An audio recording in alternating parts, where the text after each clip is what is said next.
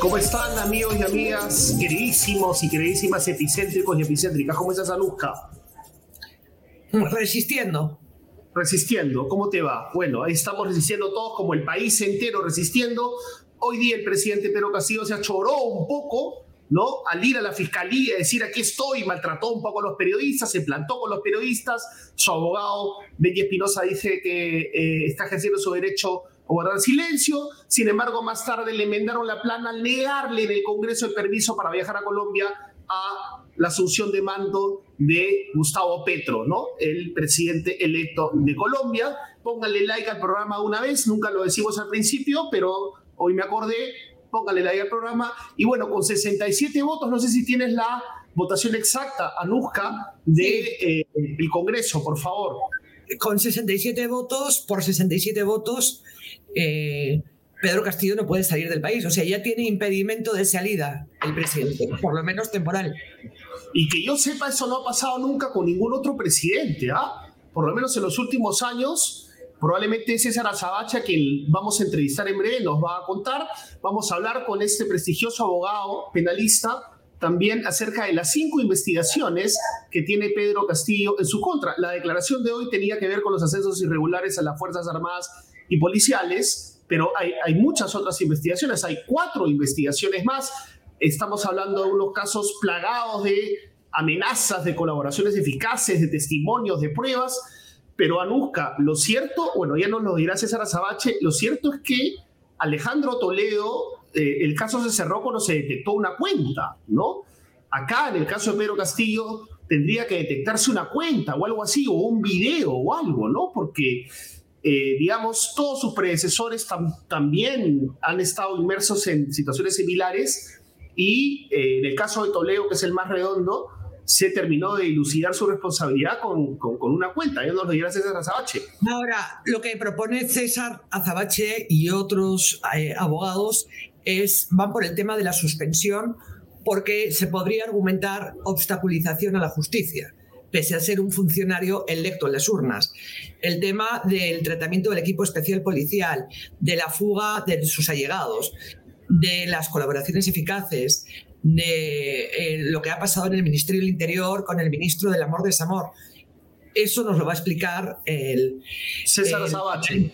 Ex César Azabache. Pero me gustaría, René, eh, tenemos las declaraciones eh, del presidente. Sí, pero, hay que avisar, hay que avisar a quién tenemos también, ¿no? Tenemos a Farid Cajal, eh, un internacionalista, prestigioso internacionalista, tenemos el honor de tenerlo también para hablar de la presencia de Nancy Pelosi, la presidenta de la Cámara de Representantes del Parlamento norteamericano en Taiwán, esta isla que tiene este doble sistema ¿no? de pertenecer a China, pero le dejan ser capitalista, hay un problema de soberanía tremendo que se suma a la crisis de Ucrania y Rusia, en fin, una situación bien complicada que nosotros no miramos porque creemos que Castillo y el Parlamento son el centro del universo y así hemos vivido los últimos 20 años de nuestra vida, nunca.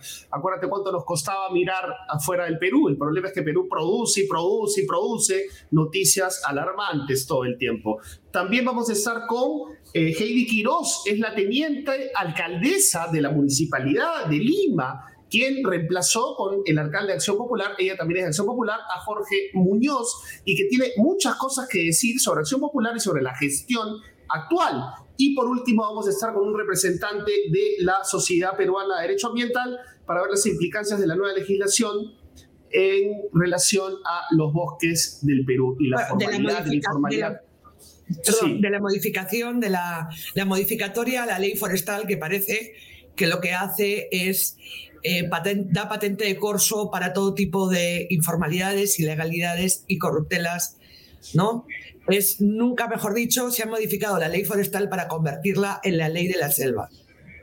Así es, así es. Bueno, vamos a tratar de que eh, César Sabache nos haga sentir un poco menos en la selva, un poco menos en la selva y con sus conocimientos jurídicos nos ponga el marco, esta, este territorio comanche en el que vivimos, Anuska. Vamos a darle la bienvenida al abogado ex procurador César Azabache, por favor.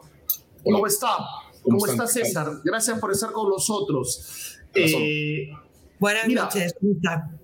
¿Cómo, cómo, cómo te va? Mira, lo primero que te, quería preguntar, le, gano propuesta de mano a Nusca, es que eh, tú estás planteando la suspensión. Ya, antes de hablar de la suspensión del presidente Castillo, eh, centrémonos en, lo penal nada más. Eh, que tiene que ver pues con, este festival de colaboraciones eficaces. Sé que mucha gente, entre los que me incluyo, le, lo digo abiertamente, le gustaría que Castillo ya no esté en el poder, pero eh, lo cierto es que, como hablamos con Anuska al principio, el caso de Alejandro Toledo se cerró cuando se descubrió una cuenta. O sea, acá vemos a familiares de Castillo que dicen que firmó en su puño de letra, que, la carta, que los ascensos, que eh, Juan Silva, que va a declarar que por fin están las pruebas, pero, a ver, tú, si fuese pena de muerte, la sanción, ¿cómo fallarías? Wow. Bueno, estoy contra la pena de muerte, así que voy a cambiar deliberadamente de ejemplo. A ver, pensemos en las referencias de los casos que han vinculado a presidentes en ejercicio, ¿verdad? Porque el, extraordinario ejemplo que has puesto, de Alejandro Toledo, que debe ser uno de los casos por corrupción más serios que tiene nuestra agenda, estalló cuando él ya no era presidente. Pero si miramos eh, lo que ocurre después del estallido de los casos Lavajato, bueno, la renuncia de Kuczynski se fue gatillada por las grabaciones del congresista Mamani. Y recordemos que en las grabaciones de Mamani nunca apareció Kuczynski. Nunca apareció. Y esas grabaciones no tenían nada que ver con Odebrecht. No, no, grabaciones, por eso, claro. A un caso de tráfico de influencias para canjear votos a favor de Kuczynski en la vacancia por incidencia sobre las aprobaciones de ampliaciones para proyectos, ¿no? Acceso, eso, de eso se llama. Luego, el caso Vizcarra, más allá del escándalo enorme de, de su relación o de su injerencia sobre el contrato de Cisneros, estalla cuando los colaboradores eficaces, uno en particular, cuentan y describen una escena que lo pone recibiendo dinero. ¿Por qué cuento estos dos ejemplos? Porque contra esta idea que se está instalando entre nosotros, en punto a que el factor que rompe las historias es eh, una evidencia directa si queremos usar esa construcción, ese nombre, la foto. Tipo Vladivideos, tipo Vladivideos. El video, exacto, a eso llamamos usualmente evidencia directa. Las historias sobre presidentes muestran que el sistema institucional ha tenido mucho menos resistencia que la que ahora muestra para provocar un estallido vinculado a la responsabilidad del presidente.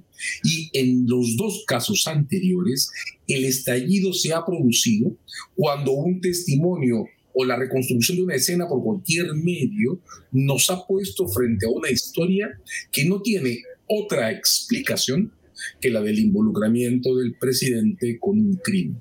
No se trata de pruebas directas, indirectas, ni de cosas que parezcan teóricas o esotéricas. Se trata primero de que todos estemos convencidos que la legitimidad de la presidencia ha caído y segundo, que el sistema tenga una válvula de salida clara para esa escena. La, renuncia de Kuczynski fue, de hecho, además, mucho menos eh, desastrosa institucionalmente que la vacancia de Vizcarra, que conduce a la escena de noviembre 20. ¿correcto?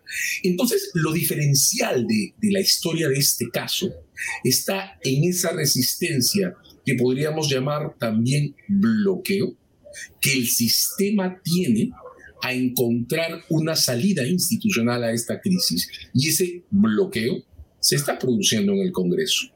Porque nos guste o no, a mí en lo particular me parece que la vacancia demostró su enorme potencial lesivo para la sociedad en noviembre del 20. Y yo creo que más allá de los debates que siempre existen sobre cómo debería ser o qué debería ser, lo cierto es que noviembre 20 demostró que no es un procedimiento que cree instituciones, sino que al contrario genera demolición de la institución. Pero al margen de eso, lo cierto es que Castillo está donde está porque el Congreso, que reivindica la vacancia como emblema, no ha sido capaz de formar una coalición de votos que permita llegar a ella. Ahí es donde llegamos al tema de la suspensión judicial, en una especie de necesidad por romper la clausura en la que estamos ahora atrapados, ¿no? Claro, claro, con eso termino, Luzca, por favor. De acuerdo, es una válvula de escape, pero digamos, si tomamos el derecho penal como referencia para calificarlo moral, dado que el Tribunal Constitucional no, no tomó, eh, no zanjó el tema y depende en la práctica 87 votos, una coalición como tú la llamas, eh, desde el punto de vista penal, eh, hasta ahora no veo nada que coloque a Castillo más comprometido que Humala, que todos sus predecesores. A ver, yo pondría la pregunta al revés. Desde el punto de vista del modo en que pasan las cosas cuando se discuten crímenes, la pregunta es, ¿cuál es la explicación alterna a aquella que presenta a Castillo organizando una red, una mafia o como le querramos llamar, vinculada a la manipulación de asignaciones de contratos públicos y ascensos a favor de personas individuales en su entorno. ¿Quién ha construido la defensa de Castillo? No lo ha hecho. Una explicación alterna que convincentemente lo presente como alguien inocente o no vinculado a estos eventos. No la hay. Y, y el derecho penal funciona así. La verdad institucional sobre los delitos se construye cuando llegamos a una historia o a una versión de las cosas que no tiene explicación alterna. Eso, a eso es a lo que se refiere la presunción de inocencia, a eso se refiere el indubio pro reo, ¿no? La duda es el reconocimiento de que las cosas podrían ser de otra manera. ¿De qué otra manera podrían ser en una historia en la que el propio Castillo jamás en este año ha ofrecido una explicación distinta al bloqueo, construido en la confianza de que el sistema institucional iba a seguir funcionando con esa precaria, ya ahora precaria, pero en el origen obsesiva protección a la presidencia de la República que ha terminado, creo ya, por ser institucionalmente demolida. Está votada, sí. Usted, usted habla, o usted plantea la salida de la suspensión judicial, digamos que un juez suspenda en funciones al presidente como salida eh, frente a la actuación del Congreso, plantea esa solución. Y usted construye esa suspensión o argumenta que es viable esa suspensión hablando de la obstaculización a la justicia por parte del presidente. Me gustaría que nos explique eh, esta figura, que nos diga si esto encaja dentro de algún vacío, se aprovecha algún vacío legal para poder construir esto y este, qué tan viable ve que la Fiscalía de la Nación opte por este camino. Bien, es, muy buena la forma de abordarlo. Primero, eh, presentémoslo en términos prácticos. Desde la ética pública, en las situaciones de crisis institucional, el último resorte para reorganizar un sistema son siempre los tribunales de justicia. A tal extremo que toda la historia del common law y del derecho angloamericano se ha construido desde los tribunales de justicia. ¿no? Había una vieja máxima en el derecho inglés, el juez Cook me parece que era, que decía que solo es legal lo que los tribunales dicen que es legal, incluidas las leyes del Parlamento. De modo que los tribunales son el último rescollo para crear institucionalidad, siempre en la historia de la República desde que esta existe en Occidente. Y lo que tenemos ahora, desde mi punto de vista, es una crisis que arrastra la propia capacidad de actuación del Parlamento frente a un Ejecutivo que es el principal factor de, la, de las crisis y los poderes del Estado son. Entonces, ¿qué nos queda? Nos queda el judicial. Toda la crisis de representación en la que estamos, voy a ser muy breve en esta introducción, con esto la termino, pero toda la crisis de representación en la que estamos ha hecho que los debates sobre derechos civiles, los debates afirmativos como el de Ana Estrada, el de SUNEDU, y paso en medio por los debates sobre el reconocimiento de parejas diversas o de paternidades y maternidades diversas, se traslade a los tribunales. Nunca hemos visto a la señora Estrada haciendo un movimiento para conseguir un voto parlamentario. Nunca hemos, no hemos visto a los profesionales de educación que están detrás de la defensa de la SUNEDU haciendo pasillos en el Parlamento se van a los tribunales. Eso creo que nos da una clave de lo que significan los tribunales en crisis como esta. Ahora, la teoría. Esto se abre en el momento en que el Ministerio Público reconoce y el judicial valida y contra lo que hemos pensado en toda la historia de la Constitución del 93 y antes la del 79, el presidente de la República sí puede ser válidamente investigado durante su mandato. Antes de esa decisión, no había una sola línea escrita en ningún manual de derecho constitucional, en ningún ensayo de derecho constitucional y en ninguna tesis de ningún grado que considerara la posibilidad de investigar a un presidente durante su mandato. Cuando se escribió el código del 2004, esa posibilidad no existía. El Código Procesal Penal no tiene un solo artículo que diga cómo investigar al presidente. De modo que a partir del momento en que hemos reconocido que esta investigación es posible, hemos entrado en una escena en la que las reglas para la investigación solo pueden y van a ser construidas judicialmente. Es el juez de investigación preparatoria que aprobó la investigación el que ha declarado hasta dónde puede llegar la fiscalía y ha dicho puedo aceptar la preliminar, no voy a aceptar la preparatoria. Él es el que ha creado las reglas con las que se dictó la detención preliminar del exministro Silva. Él es quien, desde mi punto de vista, ya debería estar con un pedido que la Fiscalía de la Nación aún no ha hecho, protegiendo al equipo de investigación que fue puesto en riesgo a partir del momento en que se separó del cargo el ministro González. Y es él quien tendría que validar las construcciones legales, que ya no son solo mías, está Luciano López, está José Udaz, está Carlos Caro también, la lista crece cada día, las construcciones legales explican cómo puede suspenderse a un presidente en ejercicio a partir de una orden judicial y qué sencillo es en realidad notar que la regla que prohíbe utilizar las suspensiones para cargos elegidos por elección popular no aplica para estos casos, ni por la intensidad de los hechos, ni porque, y porque nadie, cuando escribió el código, estaba pensando en el presidente de la. ¿Por qué la Fiscalía no em, toma este camino? Y tengo entendido, corríjame, este, porque en otra vida estudiaré derecho, que lo que se permite es la suspensión judicial para em, funcionarios eh, que, a ver, ¿para quién se permite la suspensión judicial? Para todos los funcionarios públicos que interfieran con investigaciones. O sea, que obstaculicen, que obstaculicen la justicia.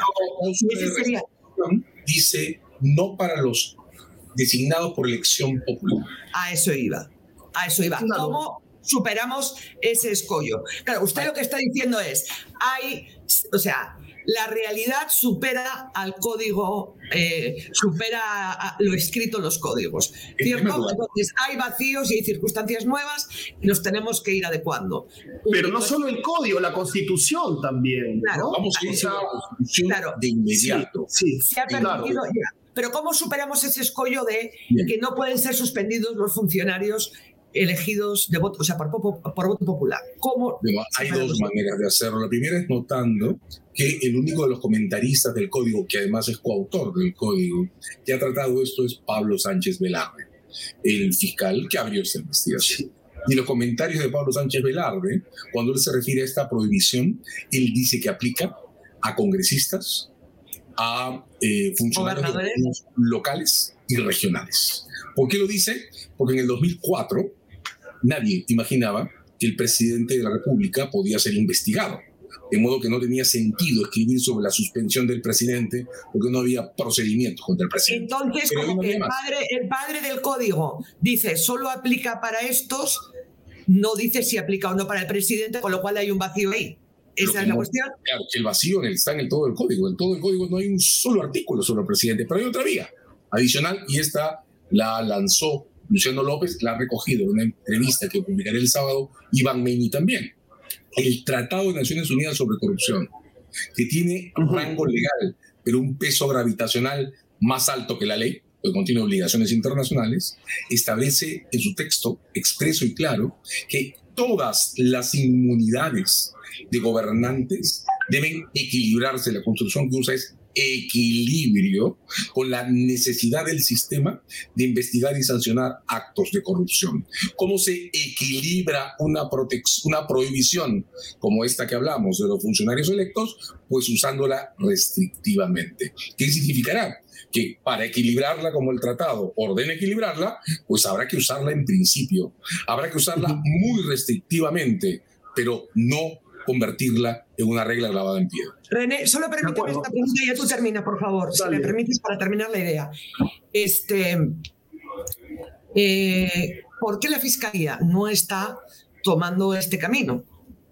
Bien, yo creo que la Fiscalía eh, está yendo paso a paso en las verificaciones y se ha puesto una meta, es mi impresión, alta de confirmación de tesis. Yo me, arriesgaría a decir que esa meta alta, y esto lo he visto hacer, además lo hemos visto todos hacer a las fiscalías en los casos Odebrecht, supone no depender solo de una fuente o de muy pocas fuentes. Ahora, este ¿ustedes sustentan la suspensión en la obstaculización a la justicia o en los indicios de, delitos cometidos por el presidente? En la obstaculización. Y la obstaculización supone la, injerencia sobre el equipo de investigación y las fugas. Y hasta ahora el único prófugo que ha aparecido y ha contado una historia es el señor Pacheco. Recuerden que las fiscalías de los casos Odebrecht rompieron su dependencia con Odebrecht, reclutando como colaborador al señor Maiman. Y luego ampliaron los, los, convenios de colaboración hasta tener empresas consorciadas y empresas de construcción. La Fiscalía hace un buen negocio cuando decide no depender de un solo colaborador. Creo que eso explica la, paciencia o la calma de la, de la, Fiscalía. De acuerdo. Ahora, ahora bien, para terminar, eh, estimado eh, doctora Sabache, eh, Usted mencionó a algunos eh, prestigiosos constitucionalistas, gracias Jonathan Contreras, muchas gracias por tu aporte, a unos prestigiosos constitucionalistas, pero también hay otros como Omar Cairo, ¿no? que se opone este, a, esta posibilidad, ¿no? y le leo el argumento para que usted nos aclare, ¿no? Se cometería un grave error si se ordena judicialmente una detención preliminar o preventiva contra el presidente no permitida por la Constitución apoyándose en un tratado, Convención contra la Corrupción de rango leal. No existe vacío en la Constitución, simplemente esta no permite que un juez ordene la detención de un presidente en ejercicio. Y después cuando se, refiere a la suspensión, dice, eh, eh, Lamas Pucio, porque también usó el mismo argumento Lamas Pucio, eh, dice que a solicitud del fiscal un juez podría imponer al presidente la suspensión de su cargo eh, Constitución no permite la suspensión de la presidencia por orden judicial, ya no es Código Penal, sino Constitución, ni la detención judicial del presidente en ejercicio. Suspensión del presidente solo puede ser ordenada por el Congreso en casos previstos en el artículo 114 de la Constitución o como sanción de juicio político por infracciones constitucionales, artículo 99 y 100.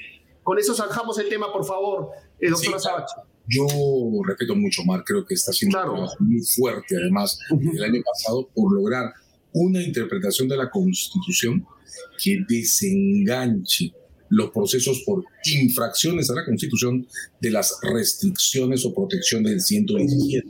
Su vía, la que él promueve, supone que sea el Congreso el que proceda y que proceda por infracción a la Constitución y que el Congreso entienda que puede proceder por infracciones a la Constitución sin atender a los límites del 117.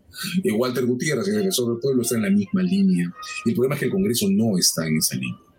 El Congreso no está asumiendo que pueda proceder a, tener un caso por infracción a la Constitución sin respetar o considerar los límites del 117.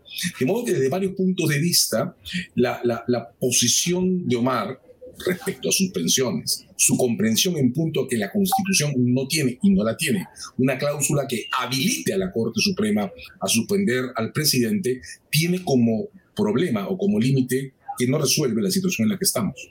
Nos regresa al entrampamiento que genera la dependencia de un Congreso que no se porta como el constituyente del 79 o el del 93 imaginó que se iba a portar. De otro lado, cuando se escribió la Constitución del 93, el Código Procesal Penal del 2004 no estaba escrito. La Constitución es 11 mm, eh, años anterior al Código.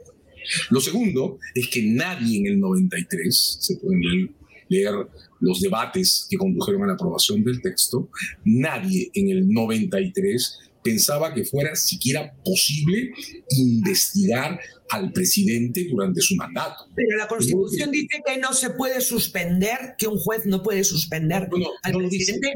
Lo dice, por escrito o no, lo dice? Como no, lo, dice, No lo dice, porque la Constitución, los autores de la Constitución no imaginaron que esto pudiera pasar.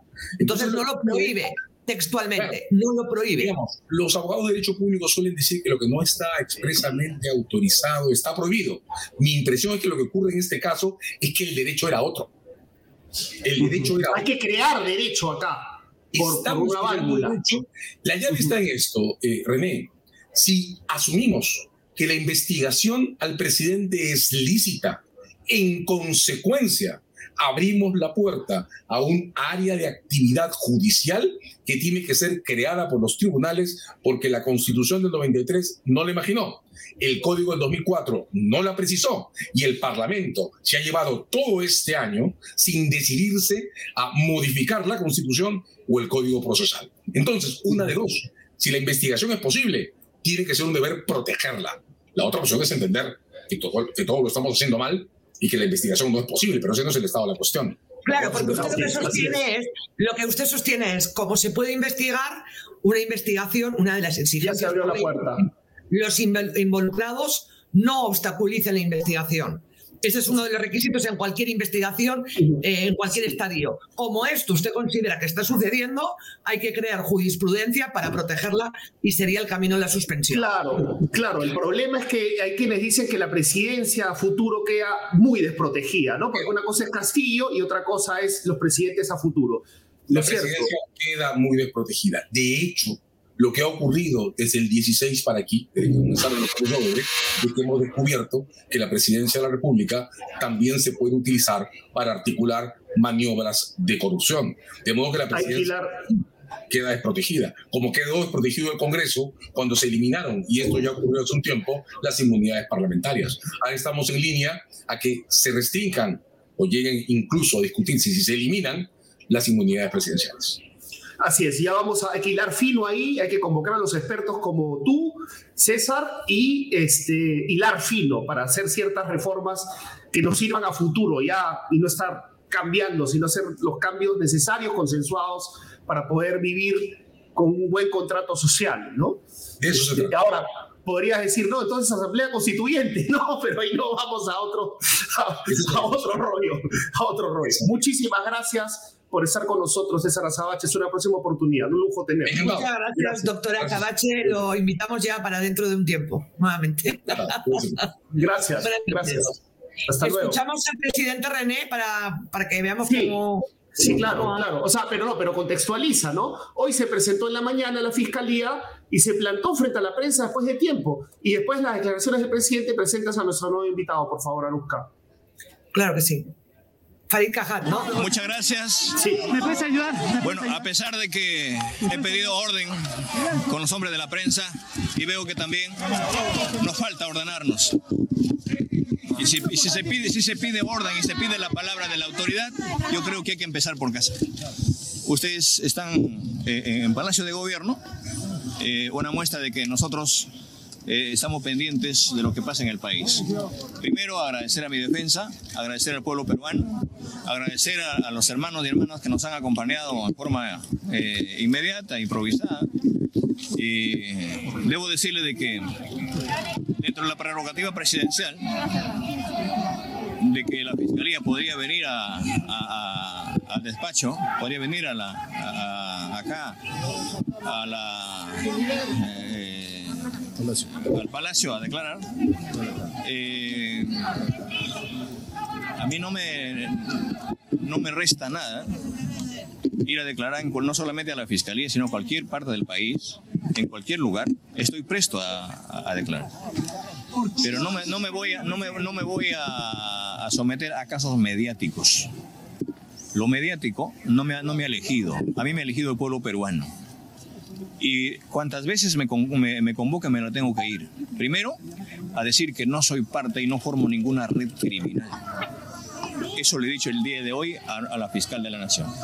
Y le he dicho que voy a demostrar en cualquier espacio, aquí, allá y donde sea, mi inocencia. Yo no cometí a nadie, a nadie robado, a nadie matado y tampoco la voy a hacer. Acá me ha puesto el pueblo y voy a responder siempre por el pueblo. Se, crean, se, se crea una torre, se crea una pirámide para hacer creer al pueblo de que con un testigo, con otro testigo, ¿no? con, un, con un pseudo colaborador, colaboradora con años, para meterle a la cabeza al pueblo peruano de que sí es cierto que Pedro Castillo ha robado y forma parte de una red criminal. Y está. Y este, este, a ver, luego yo le voy a pedir por favor que me pregunte. Y está. Bien. Bueno, bueno, yo comentarte que tiene cada vez más canas. Esto puede sonar superficial, pero el poder o envejece, o, el, poder o envejece, el poder suele o envejecer o envilecer. No sé si creo que las dos cosas le está pasando. Segundo, no hay que agradecerle a un presidente que deje entrar a la gente de prensa Palacio, porque Palacio es Vamos, es de todos. No hay que agradecerle nada a Castillo. no hay que agradecerle nada. Porque es de todos. Este, y tercero, sí tiene que dar explicaciones sí tiene que dar explicaciones, las tiene que dar. Ya, y hay que recordar que hay que recordar que ayer renunció, ayer renunció el secretario general de Palacio puesto por la primera dama y que hoy ha renunciado, ha tenido que verse obligado a renunciar el jefe de asesores del Ministerio. Juan Ricardo Alba, Juan Ricardo Alba. Está pasando de todo. Pero vamos a poner un a quien, a quien sí hay que agradecer, a quien sí hay que agradecer es a Farid Cajat porque está acá con nosotros, por favor. Es un lujo tener con nosotros esta noche al internacionalista Farid Cajat. Buenas noches, eh, Farid. Bueno, el Perú está. Mm, buenas noches. arriba. He dicho yo buenos días, capaz. He dicho buenos días. Buenas, noches. buenas noches, dijiste. Buenas noches, sí. este, pero también el mundo está de cabeza. Farid, la Pelosi que se va a Taiwán cuando el mundo también es mm, grande ¿no? y, redondo los chinos que mueven sus tropas, este, Putin que dice que Ucrania.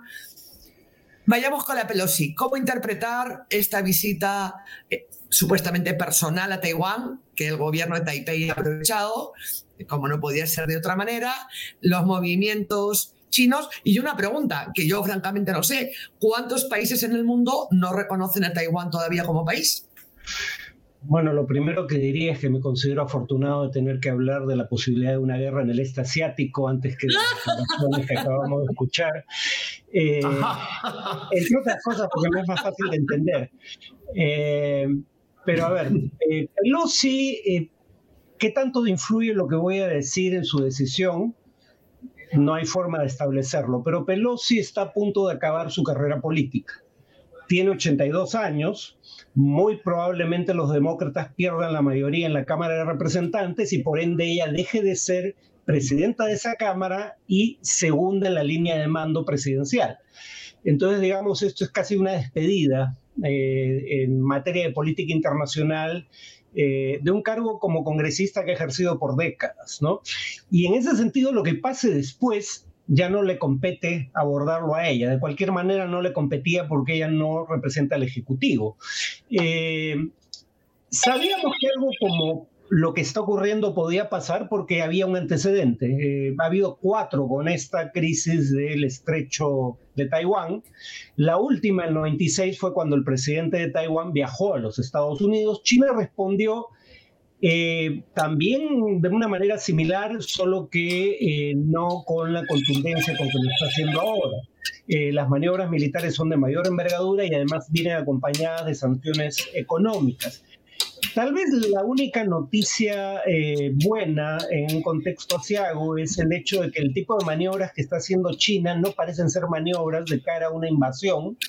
De cualquier manera son maniobras, para empezar, ¿no? No estamos acciones eh, ofensivas inminentes, parecen ser más bien maniobras para la eventualidad de eh, tomar la decisión de bloquear eh, Taiwán. O sea, en otras palabras, lo que hay que entender es que las partes suelen tener más de un medio de acción. Eh, un intento de invasión y ocupación no es el único medio disponible, pero lo mismo es cierto respecto a Estados Unidos, que podría bloquear la salida eh, de China eh, por distintas rutas marítimas que utiliza hoy en día. Claro, Farid, antes de, de, seguir con ese problema concreto, creo que sería interesante que nos expliques a nosotros de la audiencia ¿Cuál es la relación de China con Hong Kong y con Taiwán? ¿no? O sea, ah. ¿cómo es la cosa? Por favor. Bueno, eh, Anuska había preguntado cuántos países reconocen a Taiwán, solo 14. La mayoría de Centroamérica y el Caribe.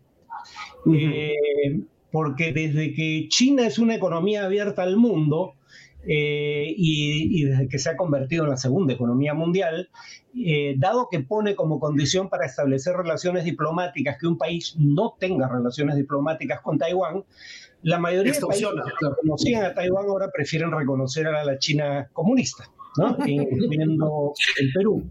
Me encanta la moral internacional, la moral internacional. Pero ¿qué pasó? ¿Qué pasó? o sea, ¿qué estatus tienen? ¿Eran de China? Eh, ¿Fueron color eh, inglesa? ¿No? ¿Cómo es la cosa? A ver, eh, Hong Kong es distinto. Hong Kong fue arrebatado a China por el Reino Unido tras la Primera Guerra del Opio, en un acuerdo que, sin embargo, no establecía que Hong Kong pasaba a ser eh, territorio bajo soberanía británica, sino que se le concedía la administración del territorio por 99 años. Cumplido el plazo, se firmó un acuerdo para que Hong Kong regresara a soberanía china, pero el acuerdo incluía el principio de eh, un Estado, dos sistemas, es decir, Hong Kong era parte de China, de la China Popular, República Popular China, pero la República Popular China se comprometía a respetar la autonomía económica, el sistema capitalista en buen romance que tiene Hong Kong, y la autonomía política que tenía Hong Kong. Claramente China no ha cumplido con este segundo precepto y eso es importante para entender lo que pasa con Taiwán. Eh, nadie discute el hecho de que Taiwán fue parte de, la República de China, la única que existía eh, en ese momento, hasta después, poco después de la Segunda Guerra Mundial. Lo que ocurre es que hay una guerra civil en China después de la Segunda Guerra Mundial en la que prevalece el Partido Comunista dirigido por Mao Zedong. Y el antiguo gobierno chino, que es derrotado, huye de la China continental y se refugia en Taiwán. Por eso desde entonces Taiwán es considerado por China una provincia rebelde, eh, pero eh, el gobierno taiwanés considera que, aunque nunca ha declarado formalmente la independencia, es un Estado soberano. Eh, y ese es el estatus de la discusión actual. lo que hay que tener en cuenta, sin embargo, es que efectivamente la gran mayoría de países del mundo reconocen solo a la República Popular China. Y paradójicamente, quien tiró por la borda a su viejo aliado eh, conservador, eh, Taiwán, porque en ese entonces era una dictadura conservadora, fue un republicano conservador como Richard Nixon que dijo, frente a la conveniencia de introducir una cuña que separe al bloque comunista eh, y aprovechar las diferencias que ya existían entre la Unión Soviética y China, digamos, ese es un objetivo más importante que mantener el reconocimiento de Taiwán. Después de todo, no hay dónde perder. China no solo es la segunda economía del mundo, tiene 1.300, 1.400 millones de habitantes, Hong Kong, eh, perdón, Taiwán tiene 23 o 24. Claro. Este, o sea, la, Pelosi, se ha marcado una jubilada gloriosa, digamos. Pero, pero ¿se ha mandado por su cuenta o, o esto evidentemente tiene que haber sido coordinado con Biden? A ver, Biden dio muestras de que no consideraba que este fuera un viaje oportuno, porque dijo explícitamente que el Pentágono, es decir, el Ministerio de Defensa de los Estados Unidos, no consideraba conveniente el viaje. Sin embargo, eh, Biden alega que hay independencia de poderes en Estados Unidos, hay división de poderes, eh, y que él no puede dictarle a la presidenta del Congreso lo que debe hacer probablemente hubiera estado dispuesto a ejercer mayor presión para que no fuera, dado que era previsible que iba a ocurrir lo que está ocurriendo, pero una vez que China lanza amenazas estentorias contra Estados Unidos y que algunos republicanos empiezan a apoyar la idea de Pelosi de viajar a Taiwán, ponen a eh, Biden en la encrucijada. Bajo esas circunstancias ya no podía ejercer presión pública para que Pelosi no fuera a Taiwán. No era políticamente correcto. Eh, dos preguntas más, porque lamentablemente el tiempo, este, pero eh, hablaremos del mundo, ¿no? Tenemos que empezar a hablar del mundo para, para entender también lo que pasa aquí, ¿no? Porque si no, es. Sí, para no tan particulares, ¿no? Claro. Ucrania, Ucrania. A ver. Em, el hecho, claro, los intereses económicos que se juegan en la guerra con Ucrania, la única ventaja que tiene esto es que no va a caer en la lista de guerras olvidadas, ¿no? O no por el momento. Eh, pero eh, esta extensión en la guerra, o sea, que dure tanto esta guerra, ¿a quién le está perjudicando más? A Ucrania, que sigue con el apoyo eh, europeo, bueno, en términos eh, humanos, obviamente, a Ucrania, pero digamos a futuro, o a Rusia. Alemania ahora ya solo recibe el 20% del gas que debería recibir y, se está buscando otra manera Europa para, para, conseguir gas. A largo plazo, ¿quién le perjudica más que sea una guerra tan extensa? Eh, bueno, en ese momento eh, el cálculo es que Rusia va a perder entre 8.5 y 11.3% de su economía este año producto de la guerra y las sanciones en su contra. 8.5 según el Fondo Monetario, 11.3 según el Banco Mundial. Ucrania va a perder más de la tercera parte de su Producto Bruto Interno, o sea, más de la tercera parte de su economía, porque hay que tener claro una cosa, más allá de cómo vayan las, eh, la, confrontación en el plano militar, y creo que viene una contraofensiva ucraniana, no queda claro qué tanto calado va a tener, qué tanto avance va a lograr, pero más allá de cómo vayan las cosas en el plano militar, solo se está destruyendo las ciudades y la infraestructura económica de uno de los dos países. O sea, Rusia está bajo sanciones, pero las ciudades ucranianas están bajo bombardeos constantes de Rusia. Entonces, a la larga, quien más pierde es Ucrania. Yo tiendo a pensar que es probable, ya no me atrevo a hacer pronósticos, pero es probable que esto termine antes de fin de año, porque si eso se prolonga hasta el año que viene va a ser un desastre para Ucrania primero, para Rusia y para la OTAN en ese orden. ¿No? Eh, bueno, me pides que concluya, así que... No, no, no, no, no, es, una coordinación entre Nuski y yo. No, es una coordinación entre Nuski y yo. sí, sí, levantamos la mano así para no... Sí, sí, sí, para no interferir, sí. En el caso de la OTAN, el tema es que ya tiene... Los países de la OTAN ya están sufriendo la mayor inflación que han padecido en más de 40 años. Están, ya entró en recesión oficialmente Estados Unidos, muy probablemente entra en recesión la Unión Europea eh, y eh, muy probablemente ganen los republicanos la Cámara de Representantes, tal vez incluso el Senado, muy probablemente gane un partido de extrema derecha en Italia en las elecciones generales. La, la derecha radical europea y norteamericana son menos proclives a apoyar a Ucrania. Entonces hay ya una cierta fatiga entre la población que está del lado de Ucrania, pero el punto es cuál es el precio en términos de calidad de vida que están dispuestos a pagar para continuar apoyando a Ucrania y para lograr el objetivo. Por supuesto. Ahora, hay una pregunta tal vez un poco infantil, pero que está eh, dando vueltas en, en, las redes, que es, con Trump había paz, ¿no? Supuestamente Trump era el matón, ¿no? Y había paz, en cambio con Biden estamos viendo estos problemas con Rusia, con China, ¿no? La OTAN. ¿Qué, qué podrías comentar sobre eso? A ver, eh, recordemos que los últimos presidentes norteamericanos siempre empezaron teniendo relaciones, intentando cuando menos tener mejores relaciones con Rusia. Entonces, la diferencia es que Biden solo tuvo un periodo. Pero Bush empezó con el discurso de que él había visto a los ojos a Putin y había atisbado su alma y había llegado a la conclusión de que era un hombre confiable. Hillary Clinton le dijo, bueno, pero fue agente de la KGB, por definición no tiene alma, ¿no? Pero en la segunda mitad, en el segundo periodo de Bush, eh, Putin ataca eh, Georgia. En el primer periodo de Obama se intenta resetear, esa fue la palabra que se utilizó, la relación bilateral con Rusia. Durante el segundo periodo de Obama, eh, Putin anexa Crimea. Crimea. Entonces, claro, en el caso de Trump solo tuvo un periodo. Yo dudo que esto hubiera cambiado eh, de haber permanecido, el, sobre todo porque habría que tener en cuenta que nadie tuvo una actitud tan complaciente con eh, Putin como Trump. Habría que recordar que un fiscal conservador, Robert Mueller, encontró evidencia de que Rusia intentó ayudar a elegir a Trump, no a Hillary Clinton. Y por último, eh, días antes de la invasión, Putin estaba elogiando la genialidad de, perdón, eh, Trump estaba elogiando la genialidad de Putin. Entonces, digamos que eh, yo creo que es una cuestión puramente circunstancial que durante ese periodo no haya habido un ataque ruso.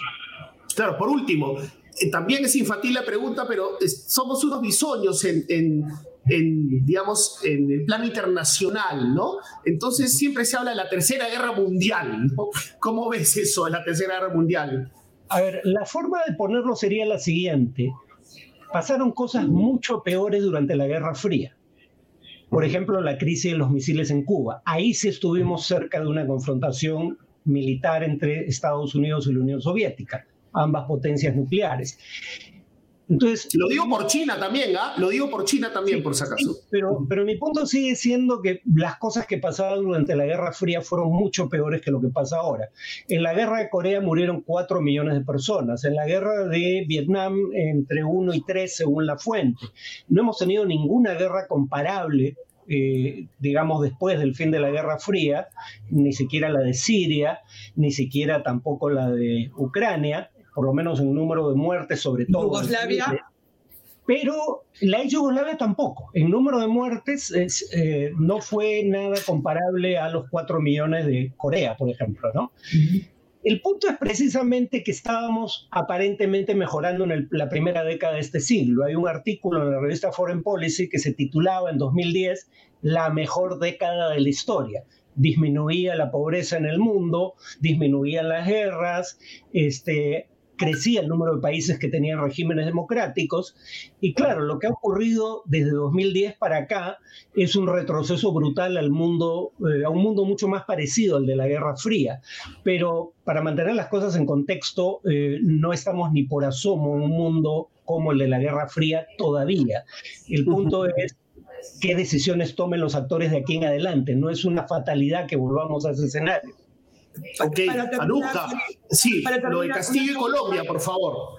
Sí, no, pero eh, antes de eso quería preguntarle si eh, lo que ha pasado con Pelosi en China, o sea, entre, entre, entre China y Estados Unidos, puede afectar en el comportamiento de China frente a la guerra con Ucrania. Eh, lo que ha pasado entre... O sea, lo que ha pasado Taiwán China tiene, no, China tiene una posición clara eh, frente a lo de, a lo de Ucrania. Ucrania. Hay que recordar que tanto China como Estados Unidos como Rusia están bajo sanciones estadounidenses eh, y además eh, están en conflictos de interés con Estados Unidos y en menor medida con Europa. En, ese sentido están alineados eh, claramente, pero por otro lado, eh, China tiene una interdependencia económica con Occidente que no tiene Rusia y que no quiere poner en, peligro. Esa es otra de las razones por las que no creo que China tenga interés en escalar lo que está pasando en Taiwán. De acuerdo. Para, ¿Dónde podemos dejar de preguntar? Sí, lo de Colombia, eh, lo de la, la prohibición del viaje de Castillo eh, a Colombia para la asunción de mando de Gustavo Petro. ¿Qué, qué te parece? Eh, ¿Te parece un hecho menor? Eh, no sé. ¿cómo nos hace ver ¿Cómo nos hace ver frente al mundo que algo así pase? A ver, informarán, el presidente de Perú no ha venido porque su Congreso no le ha autorizado, tiene impedimento de salida del país. ¿Cómo afecta eso a las relaciones no solo bilaterales, sino económicas? Y la imagen que es lo que importa. Las relaciones bilaterales no las afecta, ¿no? Porque además claramente no es culpa de Castillo que esto que no viaje. Eh, y la relación es de, ejecutivo a ejecutivo, no es del ejecutivo colombiano con el Congreso peruano. En ocasiones se le pide al presidente que permanezca en el país cuando hay una grave crisis eh, política de seguridad, pero no era el caso, salvo por la presunción y repito, por ahora es solamente una presunción de que Castillo pudiera aprovechar la oportunidad para fugarse del país, tema en el cual tenemos antecedentes en el Perú, pero no de ese lado del espectro político, sino del fujimorismo, salvo esa presunción, no veo que otro argumento se puede esgrimir para eh, impedirle eh, la visita, ¿no? Que además es una cuestión protocolar, o sea, no, no es que fuera, no es que haya eh, digamos, involucrado algún tema contencioso con Colombia que pueda ayudar a explicar la decisión. Ok, o sea que ahí nomás, ¿no? Eh, para el show interno, ¿no? Para el escándalo interno. Eh, muchísimas gracias, se nos quedó cortísimo el tiempo contigo, Farid Cajat, realmente cortísimo. Te vamos a invitar, por favor, en otras oportunidades. Un placer tenerte. Muchas gracias por estar con nosotros. Muchas gracias. A mí me encantaría un día entrevistarte para hablar de las guerras olvidadas, ¿no?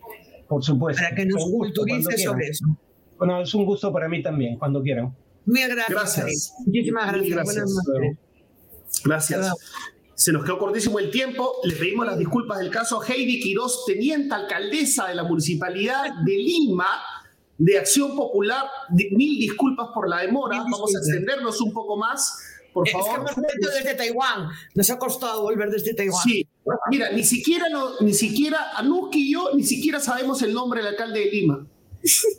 Miguel Romero Sotelo.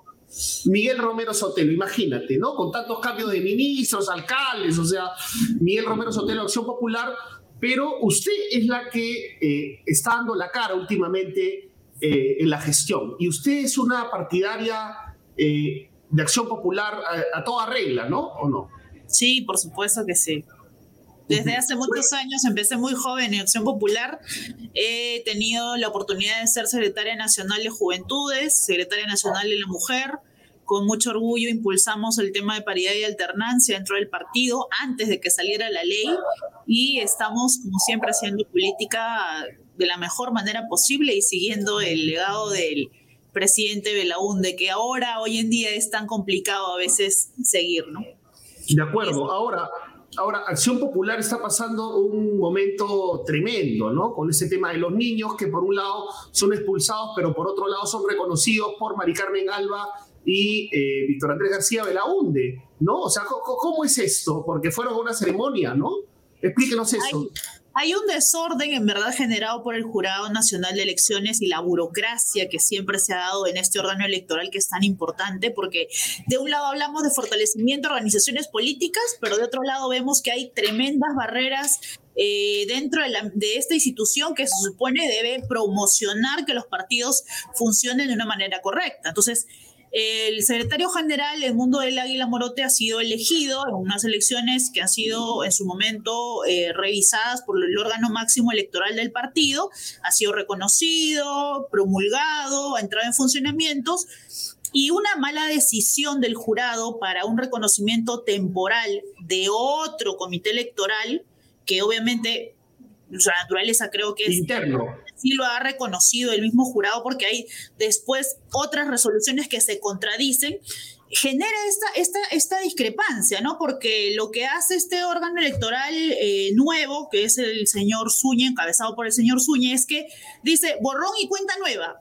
O sea, dejo de desconocer un procedimiento anterior validado y cerrado, precluido, ¿no? Y ahora voy a buscar que el que quedó segundo vaya a ser el ganador. Obviamente ha generado un error el jurado, el mismo señor del comité electoral eh, temporal, que creo yo este, ha sido mal reconocido en su momento por, el, por este órgano electoral, y genera obviamente que se dé una situación con eh, la nueva, digamos, el nuevo proclamado que es este Julio Chávez, y se suscita una problemática de... a, ver, usted que es joven, por favor, solo le pedimos, le pedimos que no nos hable como los políticos estos que la culpa la tiene el otro. ¿Qué pasa dentro de la acción popular para pero que nunca, de acuerdo, pero, pero, hay una, una contradicción ahí. Perdón, Anuska, después vas, con esas preguntas. Lo que pasa es que quiero que me responda qué tienen que ver Mari Carmen Alba y Víctor Andrés García Belaunde con legitimar a los niños. Claro, pues. Eh, bueno, acudieron a esta ceremonia del nuevo proclamado, del secretario general proclamado, en el que obviamente estuvieron las personas que, algunos congresistas que, que, están dentro de este proceso de investigación. Entonces, o sea, doble discurso total, doble rasero total. A mí me sorprende porque creo que más allá, digamos, de la postura política que ellos han dado siempre a, luz, ellos son abogados. Y como te digo, los procesos electorales tienen un principio de preclusión. El proceso electoral del Comité Nacional, del Comité Ejecutivo Nacional del partido precluyó en su momento más, eh, o sea, revisadas todas las actas o este, impugnaciones y todo, precluyó en su momento y dio por ganador al secretario general el mundo del Águila Morote. Entonces creo que es algo que es totalmente, o sea, eh, legal, conocido y obviamente no no, no, ha tenido una, eh, no, no he visto algo coherente de parte de ellos porque digo, oiga, o sea, creo que ambos todos conocemos bien la norma electoral y sí me sorprende que hayan estado en una juramentación que creo yo adolece. De los niños, donde estaban los niños, además, porque eh, ante la tribuna dicen los niños, ¿cómo es posible el partido? Y sin embargo van y legitiman a, eh, a los niños en una ceremonia en la que ellos están. ¿no? Anuska, por favor. Ah, ¿Cómo? ¿Cómo? Son los congresistas que justamente están cuestionados y que en su momento se señaló que, eh, bueno, que han tenido creo que discrepancias, pero son parte del, de, digamos, de la ceremonia que se realizó en su momento, ¿no? Me, gustaría eh, eh, gestión, me, me, gustaría trasladarle la pregunta que nos hace uno de las de las personas que está viendo el programa por favor, dennos likes. Gracias por estar ahí, dennos likes.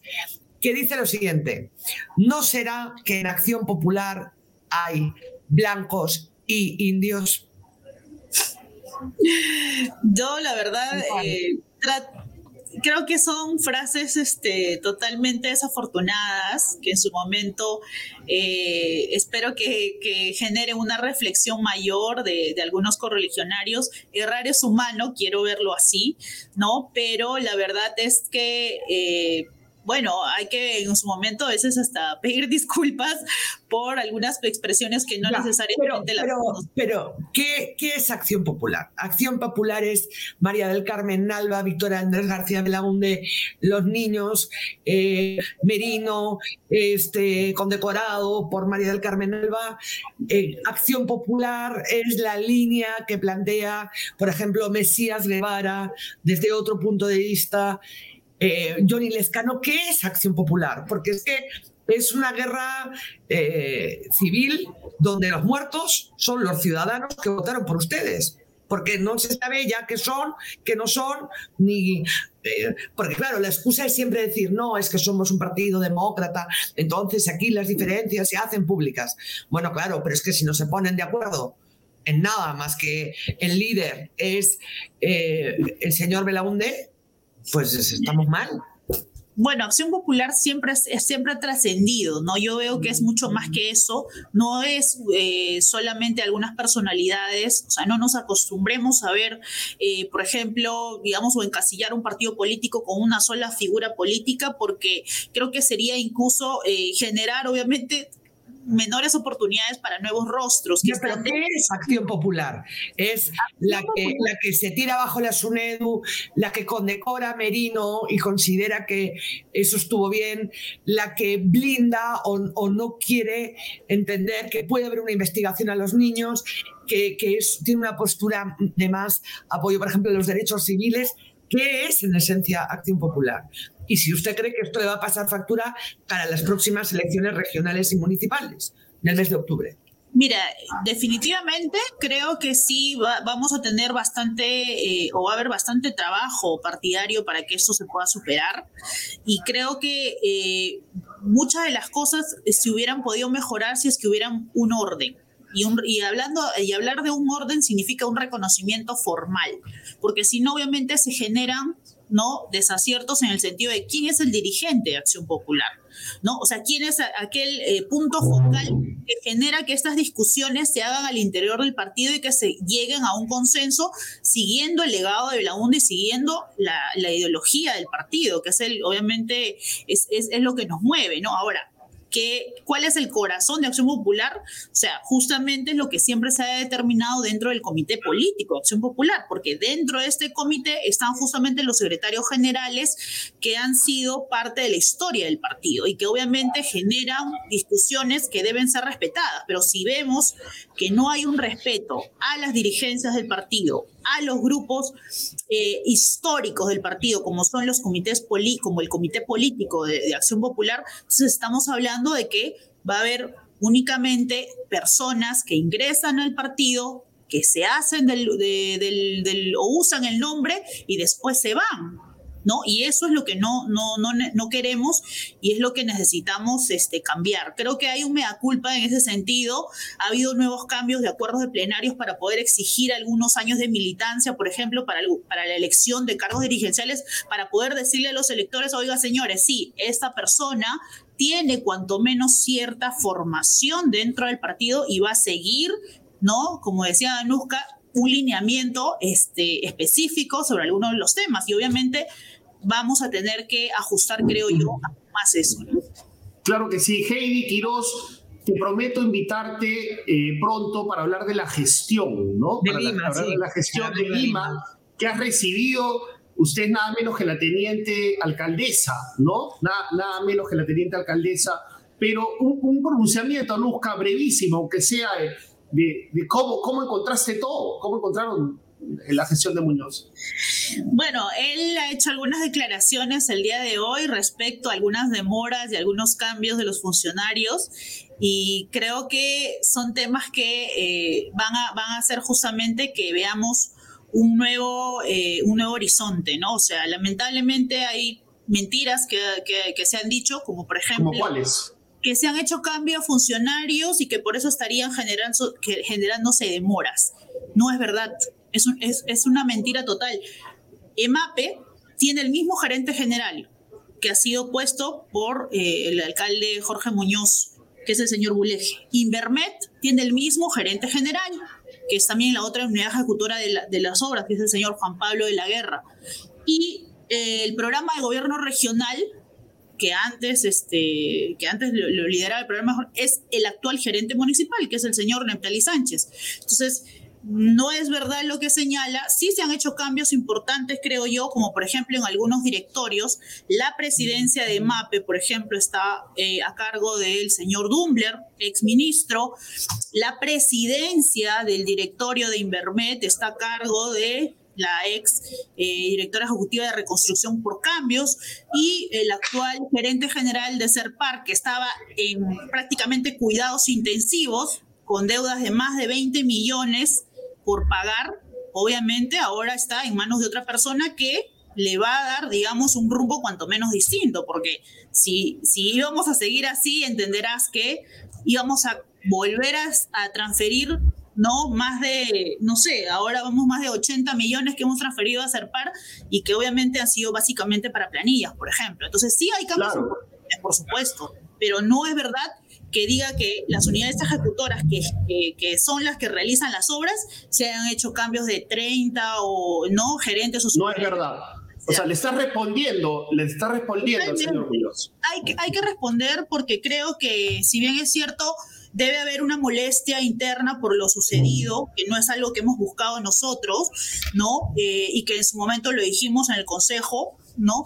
Eh, lo cierto es que hay que decir, como él dice, hay que hacer decencia y docencia política, y eso lo aprendió en Acción Popular, porque ese es el pensamiento de Fernando Belaunde. El partido que le dio la oportunidad de ser alcalde de Lima y el partido que él tiene que respetar hasta el final, creo yo. Entonces, eh, hay que decir la verdad. ¿no? Y, esa es la idea, esa es la idea. Pero para terminar, por favor, por favor, Heidi, eh, ¿qué obras se van a inaugurar? Rapidísimo, se van a inaugurar nuevas obras de acá a septiembre. Tenemos y tenemos Pasamayito, que también fueron eh, los, los, los de las obras que dentro del partido se le exigió al candidato para que se puedan ejecutar. Y lo digo así totalmente abierto porque la, lo, tanto los funcionarios eh, o los dirigentes del partido saben bien que Pasamayito era sumamente importante y que el metropolitano era más importante aún porque tomando, eh, considerando, digamos, el fin de la ejecución de esta obra, recién vamos a poder pensar ¿no? en una etapa de operación del metropolitano, ¿no? que no está ocurriendo y que genera obviamente la, el malestar que tiene hoy todas las, todas las personas que usan este servicio y que obviamente lo único que ven es incrementos de tarifas, ¿no? Y, y pues del otro lado tenemos, oye, no se está ejecutando la operación de la... Oiga, pero en el fondo usted está tirando piedras sobre su propio tejado, porque invitado o no, el alcalde Muñoz fue por acción popular, fue por la lamba, porque ustedes lo permitieron y porque tenía arrastre. Entonces, pero, si, si, pero si no le dirías blindadora, pues.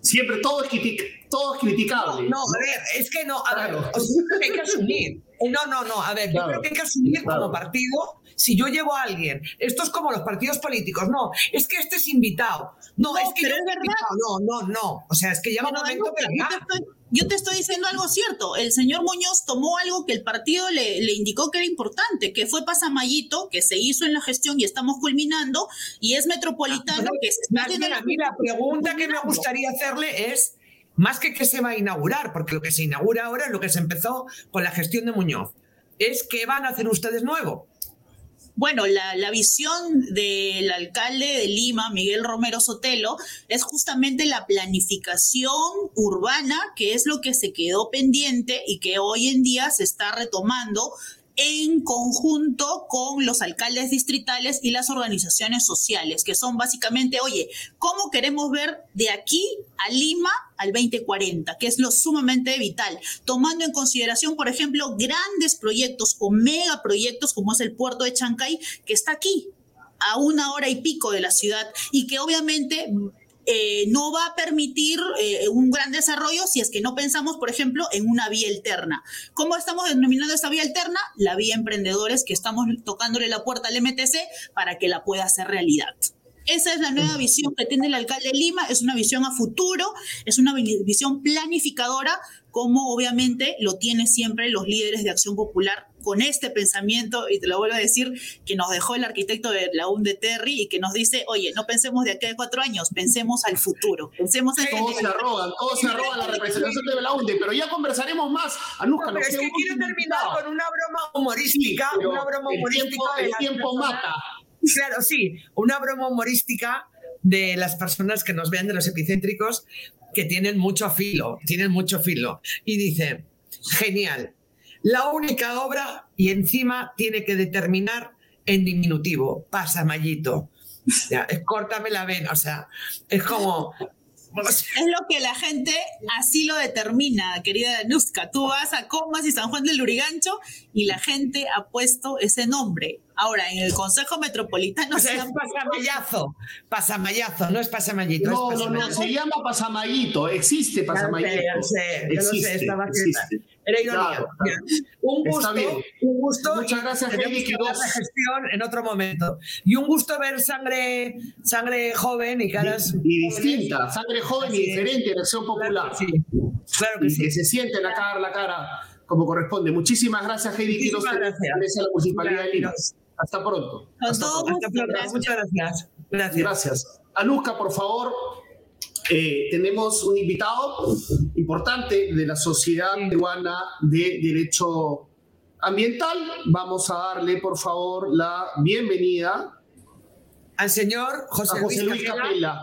Sí. José Luis Capela, sí. De la y pedirle disculpas del caso, pedirle disculpas del caso por, por esta demora por Mil disculpas. Es que hemos estado en el más allá, en Taiwán, en Ucrania, en Pasamayito y ahora vamos a la selva. Entonces, eh, en el mes de junio, tengo entendido, junio, el pleno, julio, perdón, el Pleno del Congreso aprobó modificar la Ley 29763, Ley Forestal y de Fauna Silvestre, que partió de dos proyectos de ley eh, presentados por el Partido Alianza para el Progreso. ¿no? Estas modificatorias, según algunos entendidos, lo que van a traer consigo es que eh, se va a legalizar actividades en bosques y en la Amazonía ya instaladas, pero que empezaron sin permisos ambientales. Es decir, como que sería la ley de la selva en el más sentido de la palabra. ¿Cierto? Eh, esto es así y qué implicancias tiene esto y por qué tenemos que estar alerta y, qué hay que hacer frente a esto. Gracias por la, por la oportunidad. Lo que hace este, esta disposición complementaria final que va de contrabando dentro de dos proyectos de ley que no tenían nada que ver con esta disposición, esto es importante decirlo, cuando llegó al Pleno esto no existía, lo, lo colocaron a la, como se dice, eh, a, la mala dentro de ese, de ese paquete y colocaron justamente esa disposición complementaria que lo que busca es que quienes han deforestado se salten a la garrocha todo el marco legal actual. Básicamente les dice por, por un artículo que esas tierras son automáticamente aptas para, para hacer agricultura, agropecuarias, ¿no?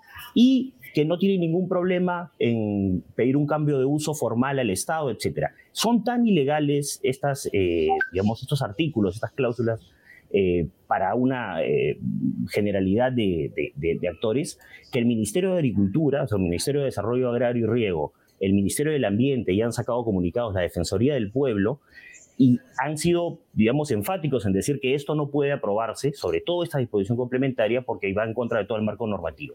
Además, y eso es sumamente importante, no se siguieron para, estos, para este artículo en particular los procedimientos que pasar por comisión, que es lo mínimo, ¿no? La Comisión Agraria dictaminó esto. Esta parte no pasó por ahí. Ni ¿Y por quién ha metido de contrabando? Porque hay que decir al autor del delito. ¿Quién metió de contrabando esto? ¿Qué partido político o qué partidos metieron? ¿O qué abogado? ¿O qué abogado? En, este, en este caso son varios, varios que se han confabulado. Yo escuchaba la, representante anterior que no quería eh, dejar de mencionar a, a, Belaunde.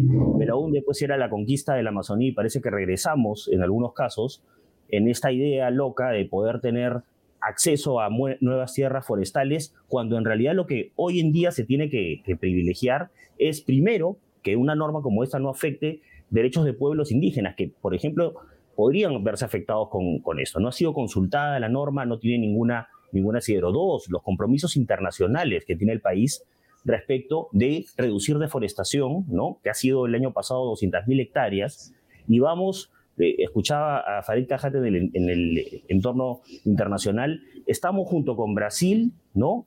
Haciendo récord de deforestación los últimos años. Es decir, parece que nos, nos estamos, estamos compitiendo por ver quién deforesta eh, eh, más. Y esto justamente debería buscar, este tipo de normas deberían buscar detener esta deforestación, pero más bien en este caso parece que la medicina que quieren aplicar va a ser peor que la propia enfermedad, porque van a formalizar aquellos que nunca... El delito. En muchos casos... Van a formalizar el delito, van a legalizar el delito. Es decir, deforesta, depreda, luego eh, planta aceite de palma y encima te doy tu título. Entonces, claro, yo digo, si esta amnistía para los delincuentes va a llegar tarde o temprano, voy a seguir depredando por otro lado. Exactamente, porque no, no parte ni siquiera de información certera de qué está deforestado y qué no. Es decir, es totalmente... No hay un ordenamiento territorial, para empezar. No, no, no, no parte de ahí, parte simplemente de todos los que tengan incluso, y eso es importante, constancia de posesión.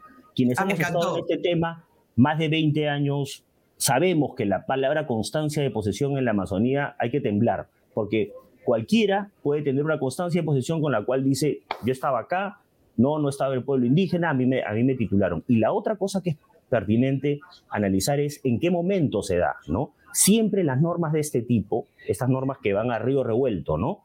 Eh, se aplican normalmente a la final de un gobierno regional o nacional y justamente para tratar de eh, usufructuar en una última etapa de aquello que puede ser el río revuelto. ¿no? Y lamentablemente en este caso tenemos casos como los que ustedes han levantado con el informe de, de Llovera, que es un modus operandi de ingresar a zonas ¿no? Y titular de una manera fraudulenta. Claro, el, documental Los expedientes de la tala, que sigue colgado en nuestra página web. Sí. Exactamente. Entonces, tenemos una, un, móvil y tenemos una norma que estaría facilitando, estaría facilitando, ahora formalizando aquello que era abiertamente ilegal. Entonces, otra cosa importante es, no es que deje de ser un problema el dar seguridad jurídica a quienes, a los usuarios de productores familiares que están dentro de un territorio y que tienen un problema de seguridad jurídica. Eso no lo podemos negar. Es decir, se requieren soluciones buenas para aquellos que sí son pequeños productores asentados. Pero no hay un límite de hectáreas, ¿cierto? No, ha establecido un límite de hectáreas, porque ahí no se puede, una cosa sería dar titulación a las personas que sí que efectivamente, hay, bueno, primero habría que hacer un censo, ¿no? Pero que tienen tres, cuatro, eh, cinco hectáreas, ¿cierto? Y otra cosa es eh, legalizar, mm, no sé. A tontas y locas, es, lo que están haciendo, ¿no? Pero ¿quién puso... ¿Desde quién, José Luis, quién metió estas dos modificaciones? Eh, ¿De dónde es? proyecto? ¿De, qué partido político? ¿no? Es que, es que la, disposición complementaria entiendo que no tiene, es, decir, aparece dentro del, de la, del proyecto de ley en el Pleno. Es decir, no es que, no es que llegó desde, desde, una bancada en particular, por lo menos yo no tengo exactamente esa información, sino que aparece en el Pleno y ahí es donde se discute. ¿No? Ahí están las imágenes de lo que... Pero, ¿quién lo presenta en el Pleno? Porque esto fue, esta, este cambio de la ley forestal este, lo, lo presenta eh, Alianza para el Progreso. ¿Con estas modificatorias incluidas? Claro, Alianza para el Progreso es quien tiene los proyectos de ley, digamos, eh, madre de este, de, esta, de, este problema. Pero a su vez, en, en esos proyectos de ley se, digamos, se cuela esta disposición complementaria que tendría, digamos, que no, que no tiene una fuente eh, eh, en, la, dinámica de lo, que se discutió en la Comisión Agraria, sino solamente al final en una eh, intervención en el Pleno.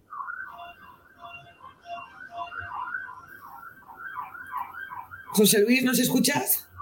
Sí, sí, escucho, escucho. Sí, sí, de acuerdo, de acuerdo, José Luis, mucho por conversar, no es, la, no es la última vez que vas a estar acá con nosotros y así sumamos a esta problemática el asesinato de líderes ambientales y el rechazo parlamentario al acuerdo de Escazú, queda claro que la depredación a los congresistas les vale madres. O sea, ¿qué podemos hacer?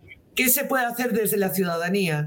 Bueno, eh, tú has dicho que Defensoría, eh, el mismo Ministerio eh, de Agricultura este, estás, ha, lanzado sus alertas. ¿Qué se puede hacer para derogar, para pitear o para avergonzar a quien haya aprobado esto? Esto es muy importante. Esto es muy importante porque en este momento la pelota está en la cancha del Ejecutivo. Porque esto es una autógrafa, ojo. Puede observarla. Así es. Tiene hasta el 8 de agosto y hemos sacado una, una sesión en, en, Twitter para poder contar los cinco días que le quedan a este ejecutivo que ya ha pronunciado, o sea, se ha pronunciado directamente Midagri Minam diciendo que este es un despropósito, pero le toca ahora hacerlo formalmente, es decir, rechazar el proyecto de ley ¿no? que tiene, eh, eh, que no tiene sentido dentro del, marco de, toda la ley, y si fuera el caso que no lo, eh, no lo llegara a hacer hasta el 8 de agosto, va a regresar al, legislativo y yo confío en que las bancadas que han de repente no se han dado cuenta en el momento de votar, porque esto, o sea, hay que decirlo, ¿no? En, un pleno en el cual están hablando de mil cosas y hay este río revuelto que se mencionaba de ataques y esto, viene un congresista que parece de manera inocua, mete esta disposición complementaria y dice, es por el bien de los pequeños productores, ¿no? Si no me equivoco, fue eh, una congresista de eh, Acción Popular, que es Silvia Montesa, que es la que ingresa esto a, dentro del, dentro del, del, Entonces, quiero pensar que ahora si es que se diera el supuesto negado que no se observe, ¿no? Que el, que el Ejecutivo no diga, paremos esto, esto no tiene ningún sentido, el Congreso no insistiría en una norma como esta. Pero lamentablemente ya tenemos antecedentes en donde este Congreso no, no reflexiona. Hay eh, algunas, algunas bancadas y algunos congresistas en particular que han hecho esfuerzos, hemos estado hace un par de semanas en el mismo Congreso, diciendo justamente lo contrario a lo que trae esta norma, que es reflexionemos claramente sobre los problemas, que son muchos, pero poniendo por delante ¿no? el interés de los pueblos originarios que están en la Amazonía, de las personas que viven ahí que se pueden beneficiar, y también de las empresas que quieren hacer bien las cosas, pero no de las empresas o no de las, las personas que trafican eh, tierras y que tienen eh, intereses justamente en este tipo de, de actividades. Entonces, José Luis, ¿nos, puedes decir, ¿nos puedes decir dónde la gente, dónde las personas que nos, que nos siguen podrían informarse más sobre la modificatoria, la ley y las acciones? Porque ya es hora de, ¿no? De, Nosotros hemos sacado un informe. nos organicemos, ¿no? Para este tipo de Correcto. Anuska, nosotros hemos, sacamos un pronunciamiento con más de 300 personas y por lo menos 50 organizaciones. Eso fue hace más o menos 10 días. Está colgado en las páginas de actualidadambiental.pe, que es un portal de, temas ambientales. Eh, en Actualidad Ambiental, el día de hoy hemos colgado además un informe es un informe legal con todos esos problemas que tiene la norma, pero principalmente que tratamos de que sea ¿no? tomado como digamos, como fuente por el Ejecutivo y por la, gente del Congreso para decir esto es, un, esto es algo que no puede pasar. ¿no? En actualidad ambiental hay información, pero eh, todas las instituciones que pueden ver, eh, digamos, afectados intereses aquí, yo creo que se están pronunciando y se van a pronunciar. Y justamente tú comenzaste el programa diciendo, esto es como otra vez la ley de la selva. Sí, la ley de la selva es regresa. Es decir, el, el tratar de hacer las cosas de esta manera Vino el 2006, vino el baguazo en el 2009 por cosas eh, similares y así no aprendemos de que no podemos sacar normas de esta manera sin consulta, sin opiniones técnicas y validadas y simplemente con soluciones que terminan siendo peores que el problema. por supuesto, José Luis. De días nos digas, eh, nos mantengas por favor informados de si se ha objetado esta norma por parte del Ejecutivo. Sí, claro, si, hay cambio, si hay cambios como se augura, ¿no? Eh, cambios en el Consejo de Ministros. Vamos a estar, vamos a estar atentos. Por favor. Vamos a, vamos a estar muy atentos, José Luis. Muchísimas gracias. Era José Luis Capela de la Sociedad Peruana de Derecho Ambiental, pintándonos un panorama bastante complicado. Muchas gracias. José Luis Capela, aquí estamos, aquí estamos. No nos tenemos que rendir. no se trata solo de echarnos las manos en la cabeza, sino pelear. De eso Así es. Ahí está. Así es, Anuska. Por estar también. Buenas noches. Gracias. Así es, Anuska Guerrera, una guerrera, Anuska. No, pues es que ya. Por eso, soy tu amigo. Uno tiene, pero tú también eres igual. Tú también eres igual. Claro, pero aquí estamos, pues, aquí estamos, aquí estamos. Pues. Aquí estamos en Epicentro, tratando de hacer lo mejor que podemos. Muchísimas gracias por favor, póngale like al programa. Ay, ay, ay. A ver, a ver. Este, a ver, dale. Ricardo, dale. ¿nos puedes poner las cartas notariales? Tenemos que leer cartas notariales, por favor. René, mientras tanto, mientras veo lo de las cartas notariales, puedes. Sí, vamos a ver, vamos a ver quién será el nuevo. Un, detalle que se le pasó a Farid Cajat es que también el viaje a Colombia se eh, cruzaba con la elección del nuevo presidente del Consejo de Ministros. No sabemos quién será. Alejandro Salas, eh, el Mache. Dimitris en Mache, que es mi apuesta, digamos, de acuerdo a mis fuentes, Dimitris en Mache, aquí lo digo para que quede registrado y después Anuja me felicite, ahí está.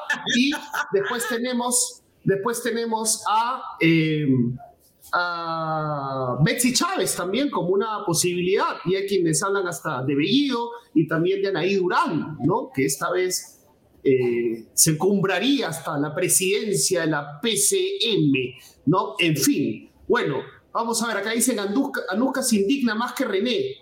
Bueno, este, parece, siempre, siempre Anuska es René y más, ¿no? se indigna más. Bueno, querida Luzca, gracias Francisca Cano, muchas gracias, muchas gracias. A ver, las cartas notariales, por favor, por favor, os sigo hablando. Seguimos hablando. Ahí está Jorge Muñoz, está en, en, Canal N, vamos a ver si lo podemos entrevistar acá, ¿no? Lo interesante es que le ha respondido, le ha respondido Heidi Quiroz, ¿no? Ven, ven hijita, ven, ven. Eh, aquí está mi hijita, la pongo en el programa para que no me espere, ahora ya me siento más tranquilo, más tranquilo esperando. Y bueno, vamos a ver pues qué sucede, vamos a ver qué sucede con eh, el presidente Pedro Castillo, ¿no? Eh, he escrito una columna para Mañana en la República planteando varias preguntas, ¿no? ¿Qué nos garantiza que si se va Pedro Castillo no vendría alguien peor, ¿no? ¿Qué nos garantiza que sin reformas políticas ese alguien peor puede ser lo peor que nos puede ocurrir? ¿Qué hace el ciudadano a pie si es que ve el desastre de gestión de Pedro Castillo y por otro lado ve cómo María del Carmen Galvez, presidente del Congreso, eh, establece acuerdos de la mesa directiva para mantener los privilegios como ex miembros de la mesa directiva y aún más si ha sido expresidenta del Congreso? Y si además ve a Nano García en la playa, ¿no? Despachando, digamos, yo siempre hablo como este ejemplo porque de pronto no es un delito, ¿no? No, no, no es un delito, pero desde el punto de vista emotivo, el marketing político que apela tanto a las emociones, es tremendo. Puedes ver un congresista que además dice luego que lamentablemente tengo que trabajar. ¿Qué hace un ciudadano promedio si es que mira Castillo es un desastre y ve que en el Congreso posiblemente hay que probarlo, pero todo indicaría que Freddy Díaz había violado a su asesora dentro de las instalaciones del Parlamento del Giroga Zángaro. ¿Qué hace un ciudadano de pie? O sea, nosotros también somos ciudadanos de pie. Miramos a un lado y otro y, y realmente no, no hay buenos en esta película. No hay buenos. Anuska, ¿encontraste las cartas notariales? A ver, un momento. Te voy a tener que resondrar, Anuska, te voy a tener que resondrar, ¿no? Eso debía estar listo ya, ¿no? Este, eso ya debió estar listo. Sí. a ver, un momento. Este, no sé si Aquí está, la leo. Aquí, está, aquí está la, carta. ¿Ya la tienes o no? no, pero ¿qué parte vamos a leer? ¿Vamos a leer toda la carta?